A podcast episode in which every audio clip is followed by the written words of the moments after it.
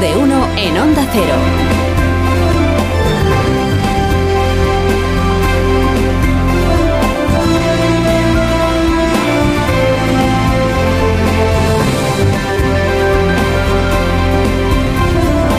¿Cómo están? Bienvenidos a una nueva mañana de radio. Es el 10 de noviembre del año 2023. Ya está hecho. Impunidad por investidura. Investidura por impunidad. Enhorabuena a los agraciados, a Puigdemont por lo primero, la impunidad, a Sánchez por lo segundo, la investidura.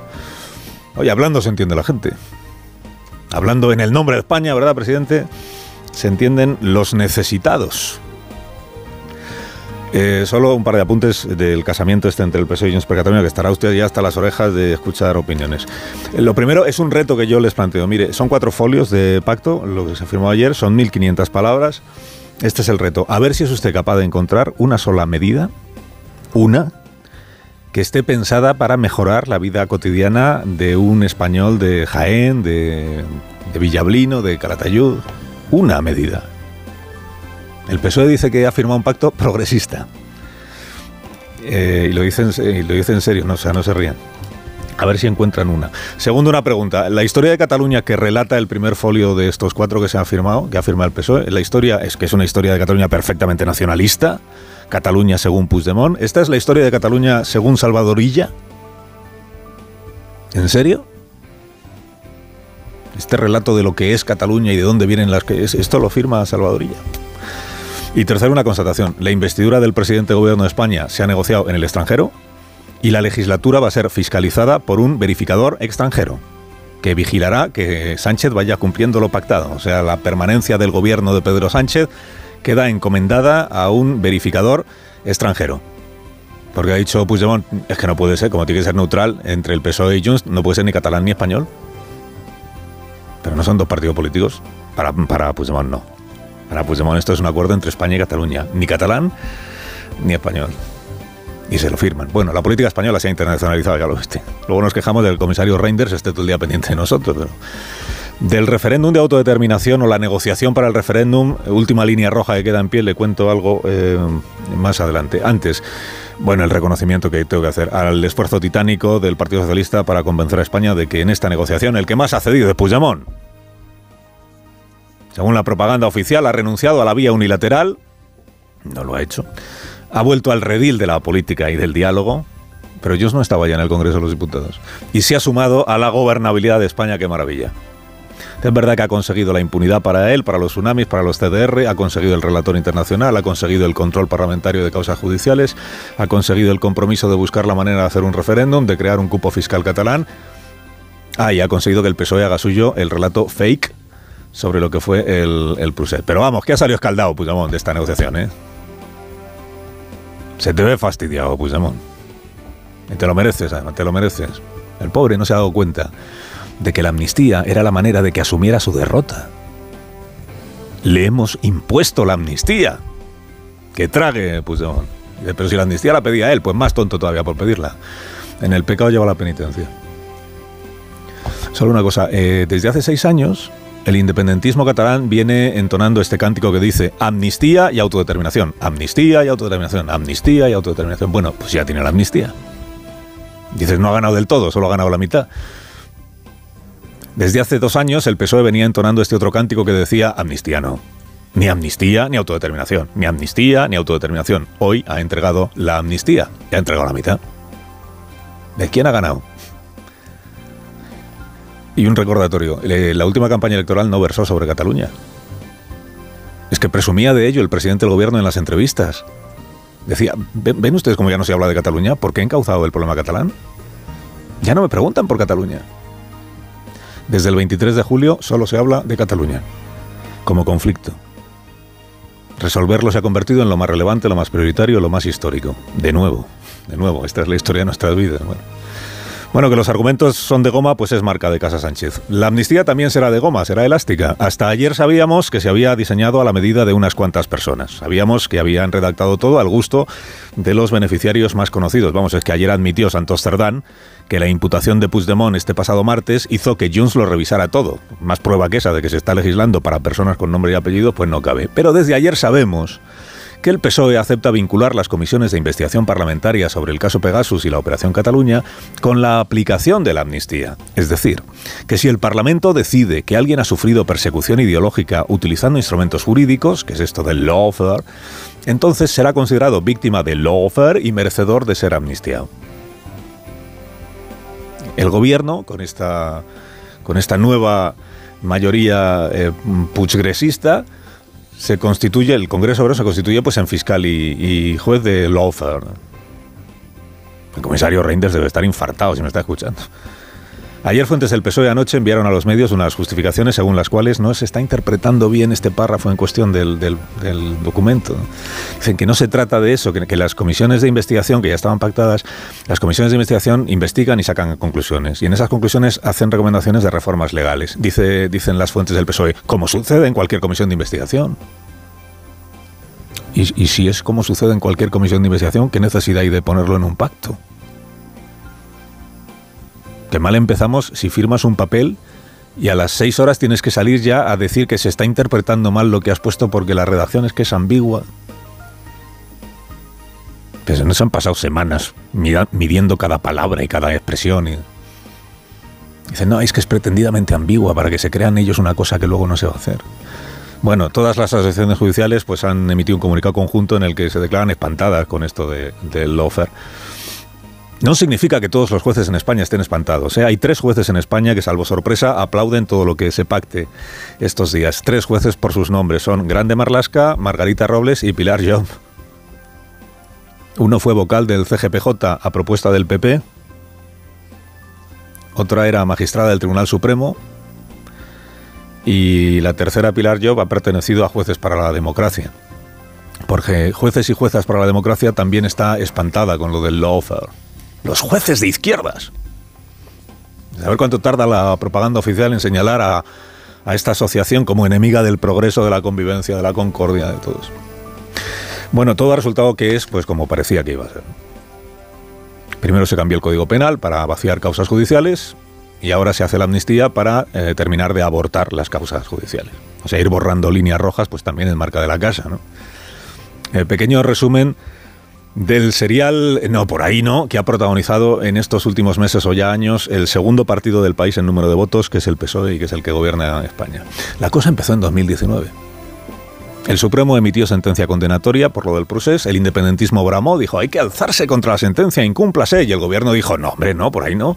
La sentencia se tiene que cumplir íntegramente. Separación de poderes, línea roja. Luego ya negociando la investidura de 2020 aceptó llamarle conflicto a la cuestión catalana, crear una mesa de negociación extraparlamentaria con el gobierno de Cataluña, hacer suyo el verbo desjudicializar. el independentismo dijo, todos los condenados fuera de prisión. Y el PSOE dijo, no, hombre, no, por ahí no, que no son presos políticos. Y un año después los indultó, todo fuera, ya no hay lazos amarillos, Cataluña pacificada. Entonces el independentismo dijo, más desjudicialización, más, fuera delitos. Y el PSOE dijo, pero hombre, no, por ahí no podemos ir, que el Código Penal es una cosa muy seria, no se hace a la carta. Y entonces borró del Código Penal el delito de sedición, porque era el que más pesaba a los procesados de izquierda. Y dijo el independentismo, es la malversación también. Y dijo el PSOE, hombre, no, por ahí no, como eso es la corrupción. Y, procedió a abaratar las penas de corrupción. Y el independentismo retomó su cántico y dijo amnistía y autodeterminación. Y el PSOE dijo, no, hombre, no, por ahí no, línea roja, dos líneas rojas, ni amnistía ni autodeterminación. Y se sentó a negociar la amnistía con Junqueras y con Puigdemont. A lo largo de la negociación, pues ya les hemos ido contando, ¿no? Que dicen los independentistas que hay que amnistiar a los del tsunami. No, hombre, no, a los del tsunami, no, línea roja, ¿cómo vamos a amnistiar a los del tsunami? Los CDR también, no, hombre, no, los CDR, delitos violentos que me estás contando, por Dios. Y acabó metiendo a todos eh, bajo el paraguas protector de la amnistía. Puigdemont dijo, eh, y a estos colegas míos, aunque estén procesados por delitos que nada tienen que ver con el proceso, también. Y el PSOE dijo, no, hombre, no, por ahí no, que eso es lo fair que estás diciendo, persecución ideológica. Y firmó con Puigdemont ayer un papel eh, que dice que el Congreso se puede ocupar de esto del lawfare. El independentismo dijo, ay, el relator internacional, que no nos fiamos de ti, Sánchez, que nos hace falta un vigilante de la playa, pero que sea extranjero. Y el PSOE dijo, no, hombre, no, por ahí no, ¿cómo va a ser extranjero? Pues habrá un vigilante con ayudantes, o varios, porque como van a crear varias mesas con relatores internacionales, lo han llamado mecanismo, pero extranjero.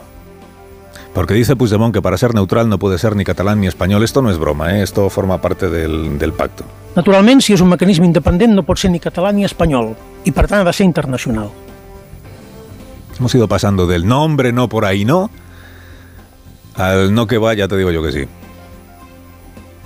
Amnistía, tsunami, lofer, control de jueces, verificación internacional, compromiso para estudiar el cupo catalán. Pero dice la propaganda oficial que Puigdemont ha sido derrotado. Que Sánchez ha ganado por goleada en esta negociación. Naturalmente no es verdad que solo el independentismo haya, haya ganado. ¿no? no es verdad que solo salga ganando el independentismo con este relato tramposo del proceso que ha abrazado el, ¿Permitirá el ministro de la Memoria Democrática que en adelante borremos esta parte de su cargo, lo de la memoria democrática, vista la desmemoria que han demostrado en el documento este que firmaron ayer. Digo, no es verdad que solo salgan beneficiados Puigdemont, los del tsunami, los CDR. No, el PSOE naturalmente también ha logrado algo de sus nuevos socios. Permitiré al presidente que sonriamos al recordar lo mal que le sentaba la palabra socios cuando andaba por España pidiendo el voto. El PSOE naturalmente consigue algo. De hecho, logra lo único que estaba buscando. Que no era resolver un conflicto histórico ni hacer posible que los catalanes vuelvan a verse en Nochebuena con Puigdemont, se entiende, no, era la investidura. Y eso lo ha, lo ha amarrado, o sea, lo ha conseguido, lo ha logrado, pues enhorabuena. Los, enhorabuena a los agraciados, a los dos principales agraciados, que son el señor Puigdemont, pronto el PSOE nos reprochará que le llamemos prófugo en lugar de presidente, y enhorabuena a Pedro Sánchez. Se han hecho una amnistía a la medida de la necesidad de uno y de la necesidad de, propia del otro, es Sánchez. Entre los dos han cocinado una ley nunca antes vista en democracia, cuyos dos mayores beneficiarios, beneficiarios son ellos mismos. Póngase en pie la prensa fin y aplauda esta exhibición de izquierdismo y de, y de progresía. Lo del referéndum, que les dije que se iba a decir algo sobre el referéndum. Mire, nos tenía dicho el PSOE, estos de Junts renunciarán a repetir la embestida del año 17. Bueno, en el lenguaje de seda que se utiliza, la vía unilateral. Decían, es que o ellos ponen algo de su parte y asumen que fue un atropello, y se, se comprometen con el marco jurídico, es que si no, pues no puede ser, porque parecería que en esta transacción se lo estamos cediendo nosotros, por ahí no. Bueno, Puigdemont se compromete a buscar con el PSOE y el PSOE se compromete a buscar con Puigdemont la forma de hacer posible un referéndum de autodeterminación, que es el único que le interesa al independentismo, pero sin embestir. Claro, añade Puigdemont, para el que le quiera entender, que en el caso de que no encuentren esa forma de hacerlo con el PSOE, pues peor para el PSOE, porque al final, recuerdes esto que es importante, al final la única solución que el independentismo contempla para la cuestión catalana es que los catalanes y solo ellos decidan dónde termina España y que el resto de España conceda. El referèndum d'autodeterminació i del pacte fiscal, sí. I és sobre això que haurem d'assumir els acords que ens permetin, al cap del camí, concloure un acord històric, on sigui el poble de Catalunya i només ell el qui decideixi el seu futur. Esto es. El acuerdo será histórico si se llega al final del camino, que es el referéndum en el que solo los catalanes deciden dónde empieza y dónde termina España. El referéndum, por tanto, es la última plaza por rendir. Y el único asunto en el que el PSOE sigue diciendo, no hombre, no, por ahí no. Porque es inconstitucional. Bueno, Imagino que el PSOE es consciente de lo que firma, aunque después de las aclaraciones de anoche sobre lo del lofer ya no lo tengo claro, pero hace ya muchas semanas les recordé este episodio parlamentario del año 2014, en los albores del proceso.